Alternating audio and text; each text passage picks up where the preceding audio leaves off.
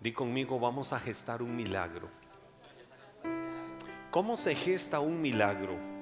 ¿Cómo lo podemos gestar? Te voy a leer 10 versículos de la Biblia que son una base, pero solo leerlos va a despertar y va a avivar en estos minutos que estaré compartiendo esto. Espero tomarme mucho, 25, 30 minutos para decirte esta palabra que yo te invito para que tengas tu corazón receptivo y dejes que Dios te hable a través de ella. El libro de Josué capítulo 6, versículos del 1 al 10, la Biblia dice, ahora bien, las puertas de Jericó estaban bien cerradas, porque la gente tenía miedo de los israelitas. A nadie se le permitía entrar ni salir. Pero el Señor le dijo a Josué, te he entregado Jericó a su rey y a todos sus guerreros fuertes. Tú y tus hombres de guerra marcharán alrededor de la ciudad una vez al día durante seis días. Siete sacerdotes caminarán delante del arca, cada uno llevará un cuerno de carnero. El séptimo día marcharán alrededor de la ciudad siete veces mientras los sacerdotes tocan los cuernos. Cuando oigas a los sacerdotes dar un toque prolongado con los cuernos de carnero, haz todo lo que, haz todo, haz que todo el pueblo grite lo más fuerte que pueda. Entonces los muros de la ciudad se derrumbarán y el pueblo irá directo a atacar la ciudad, que es lo mismo que decir a tomar posesión de la ciudad. Entonces Josué reunió a los sacerdotes y les dijo, tomen el arca del pacto del Señor y asignen a siete sacerdotes para que caminen delante de ella, cada uno con un cuerno de carnero, o lo mismo que decir un chofar. Después dio estas órdenes al pueblo, marchen alrededor de la ciudad. Los hombres armados irán al frente, delante del arca del Señor. Después de que Josué le habló al pueblo, los siete sacerdotes con los cuernos de carnero comenzaron a marchar en la presencia del Señor, sonando los cuernos mientras marchaban. Y ahí terminamos. Esos diez versículos quiero que los tengas ahí en tu corazón. ¿Cómo nosotros gestamos un milagro? Eh, esta historia, quizás conocida por todos o por la mayoría, de alguna manera nos describe ¿Cómo puede suceder un milagro? Cuando Dios quiere trabajar o cuando Dios quiere actuar en la vida de alguien o cuando Dios quiere actuar en una nación, cuando Dios quiere actuar en un pueblo o cuando Dios sencillamente quiere mostrar o revelar eh, su poder. Cuando yo veo esta historia, empiezo a ver varias acciones que el pueblo tenía que tener y varios pasos que el pueblo empezó a dar. El primero de ellos es fe. Di conmigo fe. Ahora, ¿por qué fe? Porque el Señor desde el versículo 2 viene y les dice a ellos, les he dado o les he entregado. Y es lo que la Biblia eh, deja muy claro. Cuando el Señor le habla a Josué y le dice, hoy te he entregado Jericó. Ahora, la pregunta es, ¿ya ellos habían entrado a Jericó? No, no habían entrado a Jericó. No habían entrado a la ciudad no habían tomado posesión de la ciudad, no sabían humanamente ni cómo entrar a tomar posesión de la ciudad de Jericó. Pero el Señor les habló, mire la forma en que Dios les habla, y es una muy particular forma en que Dios habla. ¿Cómo habla Dios? En este caso lo dejó patentizado, lo dejó claro. Dios lo habló como si la acción ya hubiera sido consumada. Porque viene y le dice, he hacia atrás, entregado. Ahora, si volvían a ver hacia atrás, no estaban en Jericó. Jericó estaba ya adelante, una ciudad inexpugnable, es decir, una ciudad impenetrable. ¿Cómo podían entrar si toda la ciudad estaba resguardada? Si los habitantes de Jericó, sus ejércitos, se habían preparado de tal manera para refugiarse y para protegerse de los del pueblo de Israel que querían entrar a tomar posesión de la ciudad. ¿Cómo lo iban a hacer? Dios soltó una palabra y el Señor le dijo, te he entregado. Ese es el primer gran paso. Y es ahí donde se activa la fe. Yo no sé qué es lo que no tienes hoy en tu vida, pero que lo estás esperando de Dios. Lo que no tienes de Dios, pero que estás esperando de Él, hoy puedes tener la certeza de que si aquello viene conforme a la voluntad de Dios y Dios conoce tu corazón y has clamado y has caminado y has esperado confiadamente, el Señor te dice, te lo he entregado. Aunque tus ojos no lo estén viendo, ya la palabra fue soltada y la palabra que fue soltada dice, te lo he entregado entregado. Solo tienes que creerlo en tu corazón y decir, Dios, yo no sé cómo vendrá, no sé qué acciones tendrán que realizarse, no sé qué sucederá, pero yo sí creo a tu palabra que dice que tú me lo has entregado. Y si tú me lo has entregado, yo lo creo y solo lo saludo en fe. Esto de yo he entregado, quiero que lo digas conmigo, he entregado denominémoslo un tiempo profético perfecto. En la composición gramatical, tiempo perfecto. Pero, pero llevémoslo al plano espiritual, tiempo profético perfecto. Es como diciendo, Giselita, te lo he entregado, dalo por hecho. Te lo he entregado, dalo por hecho. Hazel, te lo he entregado. Pero ¿a dónde está? Dalo por hecho. Pero no lo tengo, dalo por hecho. Te lo he dado. Te lo he dado. Steph, te lo he dado. A los dos se los he dado. Pero no lo vemos. Denlo por hecho. ¿Por qué? Porque no fui yo el que lo dijo, fue Dios el que lo dijo. Y cuando Dios dice algo, ay, ay, ay, ay, Dios no miente, Dios es fiel y Dios cumple su palabra. Y eso fue lo que sucedió con el pueblo de Israel. Ahora yo te quiero decir algo, Dios nos ha dado una palabra profética dalo por hecho. ¿Cuál es esa palabra profética? Atmósfera de milagros, tiempo del Espíritu Santo, tiempo de refrigerio, tiempo de renovación, tiempo de restitución de Dios, tiempo de milagros, tiempos para ver la gloria de Él. Ahora, la forma en que fueron conquistados, conquistados los muros de Jericó fue una forma inusual pudiera ser una forma inexplicable. Esa forma en que ellos entraron y conquistaron, que ya lo leímos, fue inusual. Para la fe, para la fe, el cómo suceden las cosas no importa. ¿Cómo van a suceder las cosas? Eso es lo que no importa. Lo único que importa en la fe es que la convicción de que Dios hará cosas extraordinarias, ahí está, porque sabemos que Dios lo hará.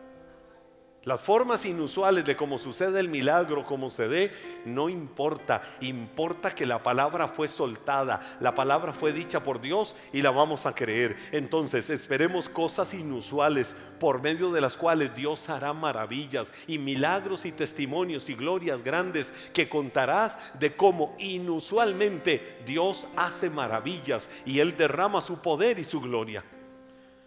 En el libro de Hebreos 11:30 solo lo menciono, dice la Biblia que por la fe cayeron los muros de Jericó. Ustedes lo tienen ahí. Por la fe cayeron los muros de Jericó después de que la rodearon siete días. ¿Dónde dice eso? Hebreos capítulo 11, versículo 30. Pero fíjense que esto de Hebreos 11:30 se está contando cualquier cantidad cualquier cantidad de cientos de años después de que cayeron los muros de Jericó. Cruzaron generaciones de generaciones. Lo que Hebreos está diciendo es un testimonio de fe de cómo cayeron los muros de Jericó. Pero cuando Dios le habló a Josué y le dijo, te he entregado, todavía ni siquiera habían llegado a la caída de los muros de Jericó. ¿Quién necesitaba fe para decir esto? ¿El escritor de Hebreos o Josué cuando Dios le dio esa palabra? La fe la necesitaba Josué. El escritor de Hebreos lo que estaba haciendo era testificando del milagro que había sucedido hace mucho tiempo. Pero ¿sabe por qué lo está testificando? Porque cuando Hebreos 11 narra y habla de todos los héroes de la fe, nos lo está hablando a nosotros. ¿Para qué? Para que nosotros también creamos que así como sucedió con los muros de Jericó, va a suceder con lo que estamos esperando de parte del Señor, porque su palabra es viva, eficaz, más cortante que toda espada de doble filo, penetra hasta el alma y esa palabra que penetra hasta el alma hace que el poder de Dios trabaje y actúe para esperar y confiar un milagro. Algo extraño sucedió. Cuando aquellos doce espías fueron a la tierra, que es otra historia y que algo mencionaba en las celebraciones de fe anterior, cuando ellos fueron a espiar la tierra, a conocer la tierra, ¿recuerdan quién les protegió? ¿Recuerdan quién tuvo cuidado de ellos? ¿Quién tuvo cuidado de ellos en la tierra de Jericó? Raab, ¿verdad? Raab, la mujer ramera. Sucedió un fenómeno extraño cuando cayeron los muros de Jericó, saben que no cayó. Saben que se mantuvo ahí eh, eh, eh, firme. La casa de Raab. La casa de Raab no cayó. Y lo vemos en la misma palabra. La casa de Raab se mantuvo firme. Eso comprueba que ahí hubo un milagro. Te voy a decir algo. No fue un terremoto o que los soldados socavaron los cimientos mientras los demás marchaban o que la vibración del sonido de las trompetas, acompañada de los gritos del pueblo de Israel y aún la misma, la, misma vibración de la misma marcha, empezó a provocar que los muros cayeran. No fue nada de eso. Aún, miren, aún incluso si hubiera sido un terremoto, eso no quita lo milagroso, más bien lo magnifica. ¿Por qué lo magnifica? Solo imagina la sincronización si hubiera sido un terremoto lo que hizo caer los muros de Jericó, imagínense la sincronización perfecta que venía desde el mismo cielo, que el terremoto sucedió exactamente cuando acaban de dar la última vuelta a la ciudad de Jericó. Primero dieron, ¿cuántas vueltas le di? Ah, después de cuántas vueltas cayeron los muros de Jericó. Después de cuántas vueltas? De 13 vueltas. No fueron 7 vueltas, fueron 13 vueltas. Y paz, ¿y por qué la gente dice que, que 7 vueltas? Fueron 7 días.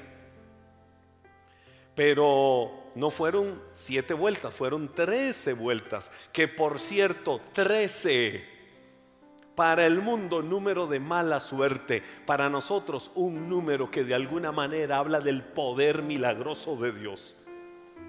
Para Dios no hay ni buena ni mala suerte en esto de los números. El 13 es un número perfecto y ellos acababan de dar la última vuelta. El último dieron, dieron seis días. Durante seis días el pueblo de Israel dio una vuelta por día. El séptimo día ellos dieron siete vueltas. Seis más siete, trece. Fueron las 13 vueltas. Pero les digo que si aún hubiera sido un terremoto, qué sincronización más perfecta del mismo cielo. Que curiosamente en el séptimo día, cuando dieron la vuelta número 7 y la terminaron, cayeron los muros y fue por un terremoto. Más bien eso magnifica el poder del milagro de Dios. Ahora, ¿qué fue lo que ellos hicieron? Actuar en fe. ¿Por qué actuar en fe? Porque no estaban viendo que la ciudad de Jericó les pertenecía. Pero sí estaban creyendo a una palabra que salió de la boca de Dios. Si quieres ver el milagro hecho, crea la palabra que sale de la boca de Dios, aunque no lo estés viendo todas las mañanas, todas las tardes, todas las noches, a cualquier hora. Saluda tu milagro, saluda tu bendición, saluda lo que Dios ha prometido en su palabra que va a hacer. Número dos, tienes que obedecer la palabra que Dios ha dicho. Primero ellos actuaron en fe. Número dos, obedecieron la palabra. Porque el Señor les dijo, les he entregado. Vamos a irlo armando. Dilo otra vez conmigo, les he entregado. Ok, fue lo que Dios les dijo, les he entregado. Ellos creyeron a esa palabra.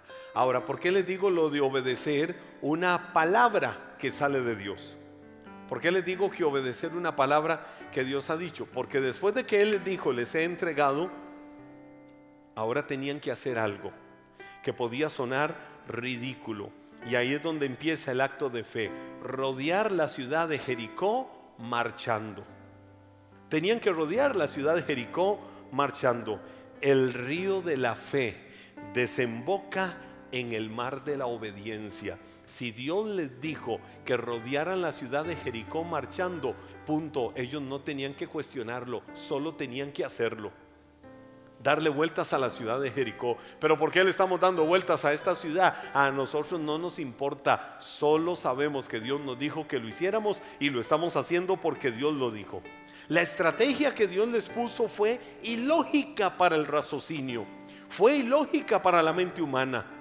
Los versos 6 y 7 eh, lo describía claramente y ahí lo estuvimos eh, leyendo. Cuando Josué le dijo al pueblo que caminaran delante de la ciudad, cada uno con un cuerno de carnero. Después les dio órdenes al pueblo, marchen alrededor de la ciudad, los hombres armados irán al frente delante del arca del Señor. Entonces, parecía, ridículo, parecía ilógico, parecía sin fundamento alguno lo que ellos tenían que hacer. ¿Qué impedía que mientras ellos rodeaban la ciudad de Jericó, desde los muros arriba le lanzaran piedras o saliera el ejército enemigo por alguna parte y de pronto los atacara y los matara. Nada iba a impedir eso.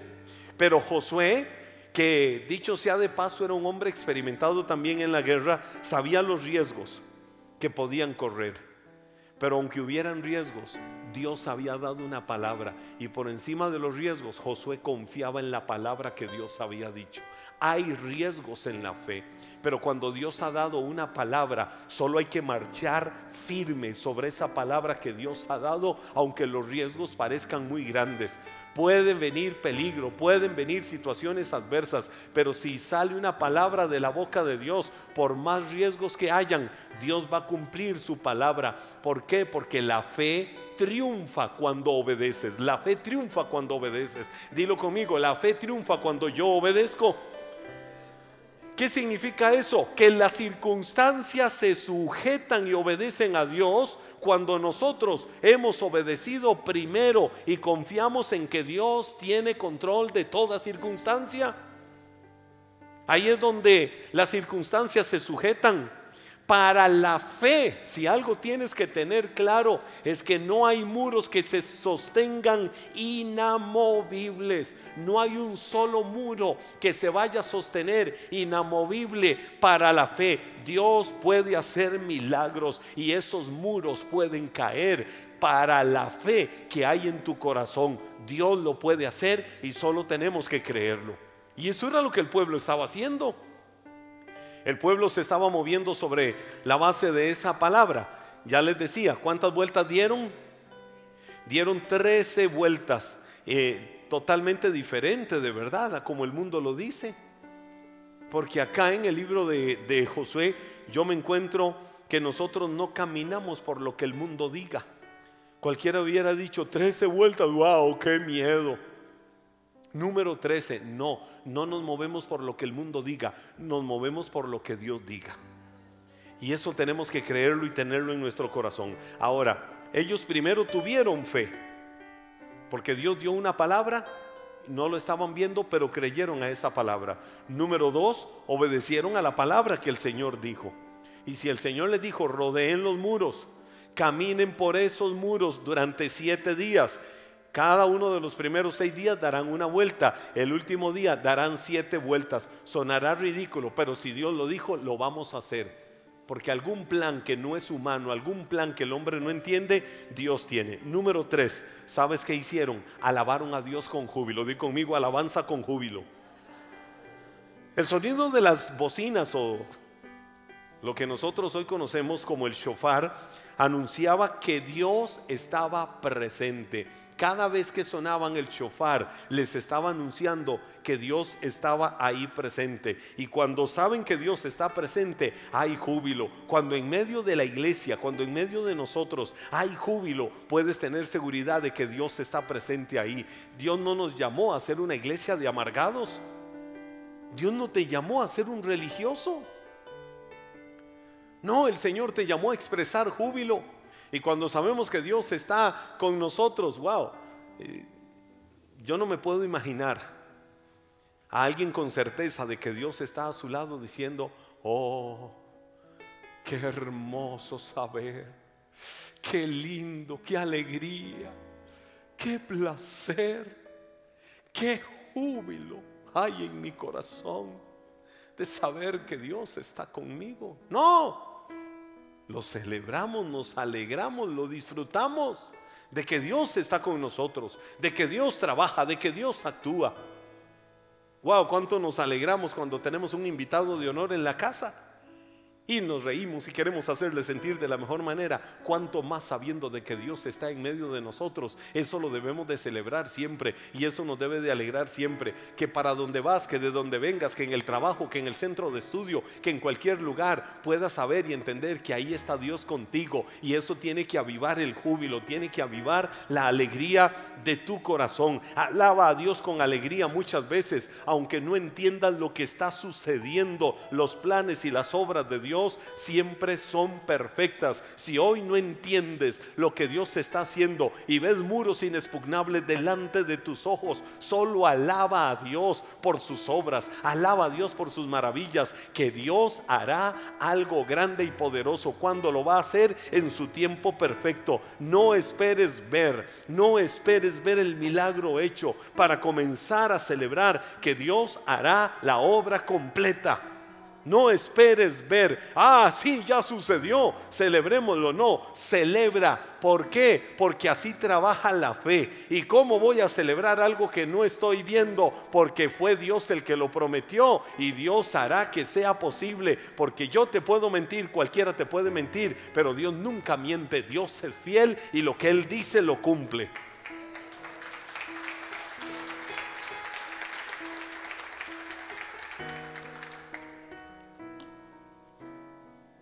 Cómo no celebrar? Si Dios también les había dicho, cuando entraron a la ciudad de Jericó, Dios también les había dicho, no tomes nada de Jericó. ¿Recuerdan eso? No tomes absolutamente nada de la riqueza de Jericó. ¡Wow! Y, y si tomo unos lingotes de oro, y si tomo esas monedas de oro, y toda esa riqueza, si yo tomo un poquito, nadie lo va a notar. No tomes nada. Le dijo el Señor, oiga, les dijo el Señor, no tomen nada. Porque todo lo que hay en Jericó será para mi casa. Jericó era la primera ciudad. Pero ¿sabe qué fue lo que Dios les dijo? No tomen nada de Jericó cuando la conquisten. Y si ustedes no toman nada, yo les voy a entregar toda la tierra de Canaán. ¿Cuál es la promesa de Dios? Lo primero es mío. Y si ustedes me honran con lo primero, yo los honraré con todo lo demás. Y yo les daré bendición. ¿No será por eso que muchas veces la bendición se corta en algunas personas? ¿Qué fue lo que sucedió en Jericó? Llegó Acán y Acán robó riqueza que no le pertenecía porque le pertenecía a Dios. Porque ellos entendían que no tenían que tocarla. Después de Jericó, el pueblo se fue a conquistar una ciudad más pequeña, la ciudad de Ai. Di conmigo Ai. Pero la ciudad de Ai se les convirtió en su Ai. Y Josué decía, qué extraño. Una ciudad pequeñita. Y los soldados que mandamos los matan. Y no hay forma de conquistarla. Pero ¿qué está sucediendo? ¿Qué está sucediendo? Que alguien había tocado lo que no le pertenecía. Alguien había tocado lo que era de Dios. No, aquí hay demasiado. Fue el mismo espíritu de Ananías y Zafira. Aquí hay demasiado. Este, si yo tomo y me dejo una parte, nadie lo va a notar. Eso hizo Acán. Y la Biblia dice que fue y lo escondió. Y si lo escondió, ¿por qué lo escondió? Porque sabía que era malo, que nadie podía verlo. Entonces, acá me escondió la riqueza. ¿Y eso que provocó? Que el pueblo no estuviera recibiendo bendición. A veces cuando nosotros mismos estamos quitándole a Dios lo que le pertenece a Él, ¿será eso lo que está trayendo sequía a la tierra de tu casa? ¿Será eso lo que está trayendo sequía a la tierra de tus finanzas, de tu prosperidad? Porque le estamos quitando a Dios lo que es de Él. Y ahí fue donde Dios le dijo, el punto para mí hoy es, no toquen nada de Jericó, yo se las doy. Y ustedes nada más me obedecen y yo les entrego toda la tierra de Canaán. Cuando Josué quitó de en medio a, a Acán, cuando se dio cuenta que Acam era el que estaba trayendo maldición sobre el pueblo y Josué lo quitó de en medio, esa es otra historia. De hecho, tengo una enseñanza sobre, sobre, sobre Acam. Cuando Josué lo quitó, ¿sabe qué empezó a suceder? Conquistaron una y otra y otra y otra y otra ciudad. Y el Señor estaba con ellos prosperándoles y fructificándoles. ¿Por qué? Porque decidieron hacer las cosas en el orden de Dios. Entonces, todo lo demás después de Jericó para el pueblo de Israel iba a ser cosecha. Termino con esto. Di conmigo, callar. Callar. Cuando gestamos un milagro, ¿qué necesitamos muchas veces? Hacer silencio. Y cuando me refiero a hacer silencio es, no eches a perder el milagro con confesiones de incredulidad. No eches a perder un milagro de Dios con confesiones de incredulidad.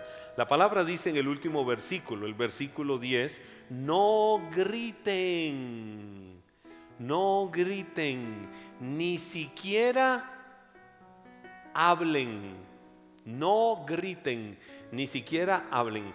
Eh, vengan, vengan, vengan un momento, vengan un momento. Ven, vengan, vengan, vengan ustedes dos también, vengan. Vengan, vengan. Ayúdenme todos ustedes. Vamos a rodear la ciudad de Jericó. ¿La rodeamos? ¿Está bien? Juntos rodeamos la ciudad de Jericó. Ok, vamos conmigo. Ustedes me acompañan. Aquí está Jericó. Vamos rodeando la ciudad. ¿Cómo les va? ¿Cómo están? Pura vida. ¿Todo bien? Sí. Excelente. ¿Cómo les va? ¿Viste lo que loco ese de Josué nos puso a hacer? ¿Ah? ¿Ustedes qué piensan de eso? ¿Qué, creen de eso? ¿Ah? ¿Estará bien?